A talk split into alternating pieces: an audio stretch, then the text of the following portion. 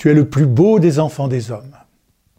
Avec Joseph, l'âne et des provisions de route, nous sommes partis de Nazareth, nous faire recenser à Bethléem, la cité de David, car Joseph est de sa lignée. Je suis bien ronde, sur le point d'accoucher.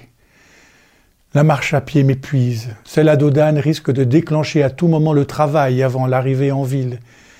Nous n'en sommes pourtant pas loin. Oh, j'ai hâte d'arriver, mais à défaut d'avoir trouvé place pour dormir, nous devons faire halte dans un champ pour la nuit. Joseph est tout prévenant pour me préparer une couche confortable avec les moyens du bord. Vers minuit, les contractions me faisaient voir la lune danser. La nuit était douce, le silence était enveloppant. Oh, je n'ai pas eu à pousser, juste le laisser passer. Il ne m'a pas fatigué, il s'effrayait lui-même son chemin, comme s'il avait attendu minuit. Son cri s'est fait entendre. Joseph a vidé sa gourde, nous l'avons lavé, langé.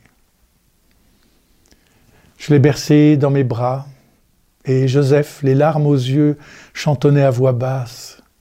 D'heureuses paroles jaillissent de mon cœur quand je dis mes poèmes pour le roi, d'une langue aussi vive que la plume du scribe. Tu es beau, comme aucun des enfants de l'homme. La grâce est répandue sur tes lèvres. Oui, Dieu te bénit pour toujours. C'est vrai qu'il est beau, le fruit de mes entrailles. Fruit de la parole. Parole en chair et en os. Regardez-le, prenez-le dans vos bras. Dites-lui quelque chose. Faites un vœu. Rendez grâce.